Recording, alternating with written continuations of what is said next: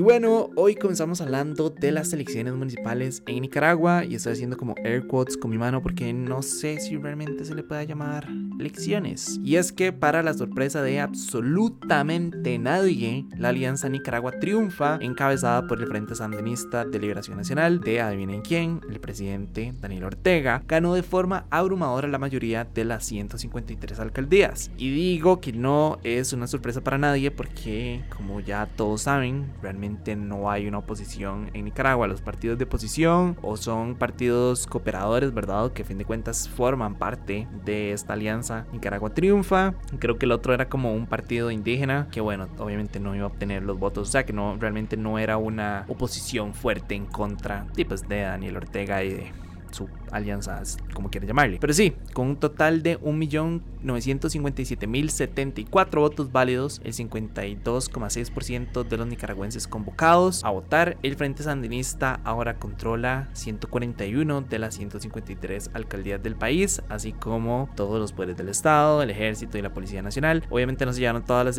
todas las alcaldías, supongo que como por un tema como de nada más aparentar de que no están dominando y que no están como arregladas, ¿saben? Como, no sé, siento yo como cuando uno está en una fiesta y alguien pone como chips y entonces quedan como tres chips y ustedes agarran dos y dejan como una ahí para que cualquier otra persona la agarre y que se digan como, ah, mira, ma, este ma fue el que se comió todas, ¿verdad? Entonces como para aparentar de que uno no se las quería comer todas, como que uno quiere aparentar que no se las quiere comer todas cuando en realidad sí se las quiere comer, pero entonces solo agarra una parte para no quedar como un, no sé, como un mamarracho. Entonces sí, eso siento yo que es verdad lo que pasó. Pero sí, no, nada, oficialmente no sé, creo que esto lo convierte, o no sé si más bien como que reafirma a Ortega como el gobernador absoluto de Nicaragua, eh, porque obviamente no hay oposición, la oposición está en la cárcel, de hecho pasó lo mismo, ¿verdad? En estas elecciones, que las personas que estaban formando parte de los partidos de oposición casualmente están en la cárcel, entonces los partidos no existían. No sé, algo que me llamó la atención es que el Consejo Superior Electoral dijo, y cito, y esto me parece súper, súper importante, hemos terminado con éxito un ejercicio cívico y soberano.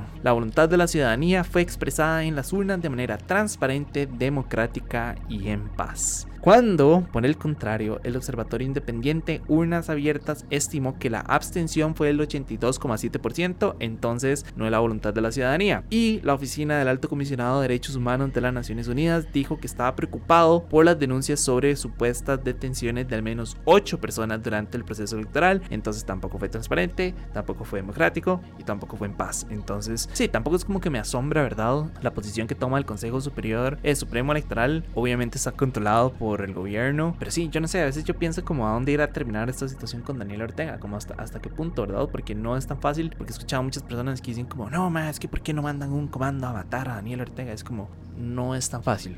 ¿Ok? O sea, matar a un presidente no es tan fácil. Eh, Daniel Ortega tiene un servicio secreto, ¿verdad? Que es competente, o sea, tampoco es tan fácil como en Call of Duty, ¿verdad? Que la misión esa de matar a Fidel Castro, que uno entra como si nada, todavía no es un videojuego y no es como que uno nada más agarra un rifle y va y le dispara a un presidente, ¿verdad? Por un lado, y por el otro, matar a Ortega tampoco es como la solución, ¿verdad? Eso nada más lo convertiría en un mártir para la lucha del Frente Sandinista y para el ejército y especialmente para, para su esposa, ¿verdad? Tomaría las riendas de Nicaragua y nada más como que se apelaría a ese asesinato para decir como, es que nos quieren quitar el poder, no sé qué, ¿verdad? Y afianzarse aún más en el poder. Entonces sí, yo hace nada más me siento preguntar como, hasta dónde irá a, terminar esta situación con Daniel Ortega. O sea, ¿cómo existirá la forma democrática de sacarlo del poder? Honestamente no lo creo, honestamente creo que el sistema está ya demasiado putrefacto por dentro, ¿verdad? Como para llevar a cabo como elecciones libres y reales y transparentes.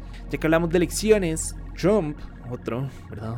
Otro lado, tal vez no es como Ortega, pero sí es, está ahí como Ustedes saben a dónde. El punto es que Trump está bastante seguro de que va a recuperar la Casa Blanca en 2024. Él dijo que tiene un anuncio muy importante que hacer el próximo 15 de noviembre y que lo va a hacer desde su residencia de Mar-a-Lago en Florida, la muy afamada y la muy infame, en realidad creo que sería la palabra. Y bueno, creo que todos sabemos a qué se refiere, ¿no? Creo que no es un secreto. Y obviamente va a presentar su candidatura para las elecciones generales. Eh, ahora, tampoco es que lo dijo abiertamente. Lo que dijo es, y aquí quiero citar, en 2024 vamos a recuperar nuestra magnífica Casa Blanca. Éramos una gran nación y volveremos a ser una gran nación de nuevo. Nunca sé en qué momento Estados Unidos fue una gran nación, pero bueno, al parecer en algún momento de su historia fue una gran nación. Algo interesante, y acá obviamente les tengo que hacer el recordatorio de que para el momento en el que estoy grabando esto, Estados Unidos obviamente está a la mitad de sus elecciones de mitad de periodo eh, para determinar cómo se compone el Congreso. Obviamente no tenemos información en este momento porque todavía están votando. Es más, las urnas ni siquiera están cerradas en este momento. Bueno, las, ¿cómo se llama eso? Las escuelas electorales, creo que es como le llaman allá, ¿verdad?